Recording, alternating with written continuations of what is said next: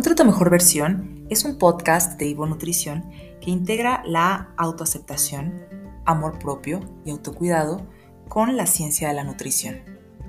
Te invito a ver a tu cuerpo más allá de un cuerpo, sino como un valioso instrumento para experimentar la vida y lograr tus objetivos, y a la nutrición no como un castigo y restricción de alimentos, sino como un medio de autoconocimiento.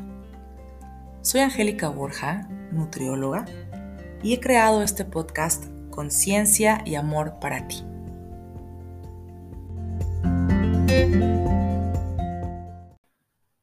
Hola, ¿qué tal? ¿Cómo estás? Feliz año. Te deseo que todos tus deseos del corazón se cumplan. Y si ahorita estás poniéndote las pilas para implementar mil cambios enfocados a perder peso, que es lo que normalmente hacemos a principio de año, nos ponemos como meta bajar de peso y nos metemos al gimnasio, empezamos un estilo de vida que quisiéramos llevar para siempre con 800 cambios que a final de cuentas son un poco violentos con nuestro cuerpo porque son muchos. Entonces, yo te invito a que te la lleves con calma.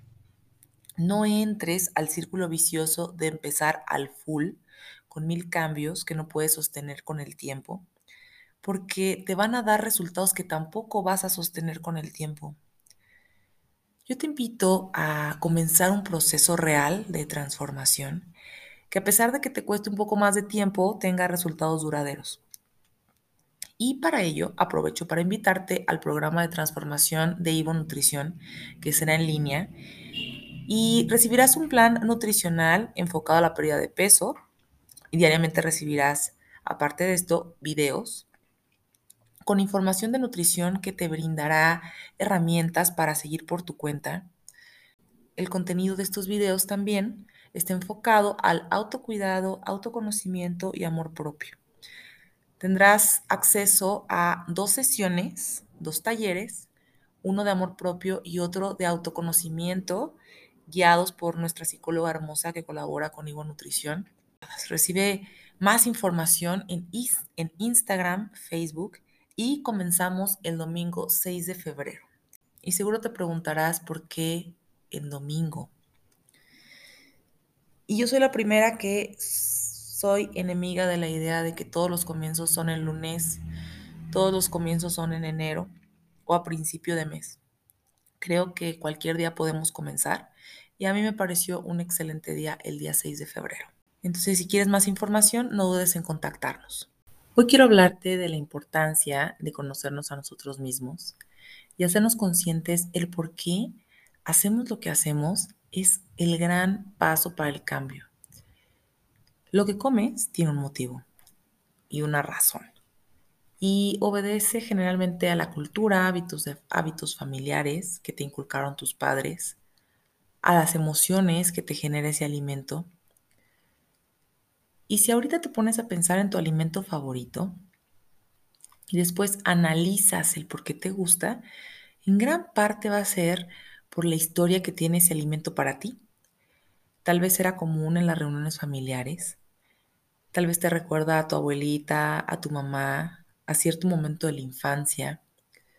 O bien lo consumes de forma recurrente porque llena ciertos vacíos emocionales. Los alimentos que consumes son un medio de autoconocimiento. Y esta semana te propongo un ejercicio. Vas a registrar todo lo que comas mínimo dos días entre semana y un día de fin de semana. Y trata de no modificar nada de lo que consumas, porque cuando hacemos este ejercicio es normal y es común que modifiquemos un poco lo que estamos comiendo y realmente eso sí afecta, afecta los objetivos del, del ejercicio. Entonces, registra lo que comas. Y una vez que tienes ese registro, subraya los alimentos y bebidas que consumes con más frecuencia. De esos alimentos subrayados, piensa tres cosas. Uno, ¿qué es lo que te hacen sentir? Dos, ¿en qué momento del día es más común que los consumas? Y tres, ¿qué te recuerdan? Y una vez que hagas ese análisis, Piensa en una actividad o actividades que te hagan sentir algo similar. El objetivo es identificar qué otras formas, aparte de los alimentos, podemos emplear para llenar esos vacíos emocionales o tener esa sensación de confort, de apapacho, que no sea solo a través de los alimentos. A largo plazo, este ejercicio te va a ayudar a controlar tu peso porque es normal que de pronto consumamos alimentos porque está totalmente vinculado con nuestras emociones. Entonces, el focalizar de otra forma esa ansiedad por comer a través de otras actividades nos va a ayudar muchísimo en el control de peso y, algo que es súper importante es entender por qué estamos consumiendo en exceso ciertos alimentos.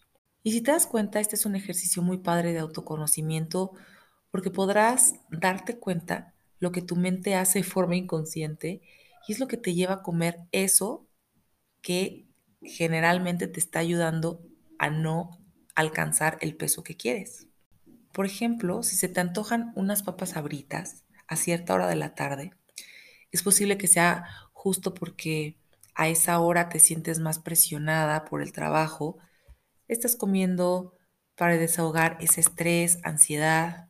Y es posible que los alimentos que consumas, como te mencioné anteriormente, te recuerden algún momento de tu infancia, a tu mamá, a tu abuelita.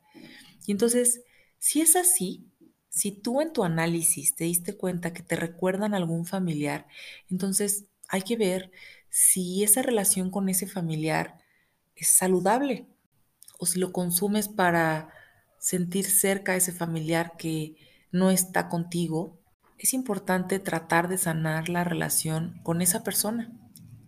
El punto aquí es que te des cuenta y que tomes la opción de empezar un acompañamiento psicológico para sanar eso que inconscientemente traes como piedra en el zapato. Gran parte de la razón por las cuales muchos tratamientos nutricionales no funcionan es porque dejan de lado el incorporar esta parte emocional que es crucial en nuestro bienestar. Entonces mi propuesta es que no te llenes de actividades y dietas restrictivas y ejercicios y mil cosas que quieres hacer este año porque tienes toda la energía para lograr tu objetivo que es perder peso. Mi propuesta es que te des el tiempo de conocerte, entiendas por qué comes lo que comes, qué emociones estás tratando de eliminar y qué otras actividades puedes, pueden ayudarte a no utilizar los alimentos para sanar. Te aseguro que si haces esto a conciencia, te das cuenta de mil cosas y vas a disminuir el consumo de esos alimentos y como te digo, eso va a resultar en la pérdida de peso y el mantenimiento de ese peso saludable. Pero esto es solo un elemento, esto es solamente una parte del rompecabezas, ¿no? Yo creo que la pérdida de peso es todo un proyecto y no solamente es llegar al objetivo, sino mantenerlo. Entonces, eso lo hace más complejo porque hay muchos factores involucrados en el consumo de alimentos, en el peso que tenemos, entonces, el autoconocimiento es solamente una pieza que normalmente cuando pedimos acompañamiento em, nutricional se queda fuera porque solamente queda en un papel una lista de alimentos que hay que consumir. Y esto no puede ser así.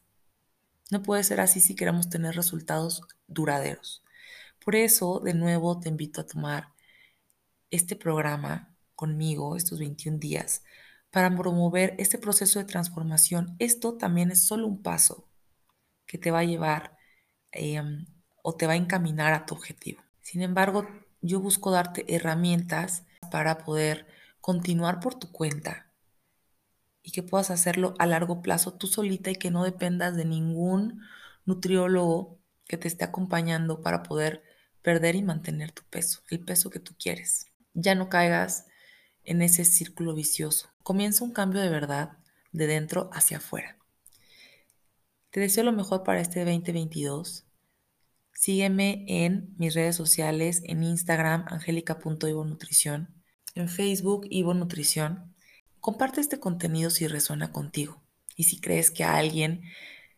de la gente que quieres puede servirle. Te mando un abrazo gigante y nos vemos en el siguiente podcast.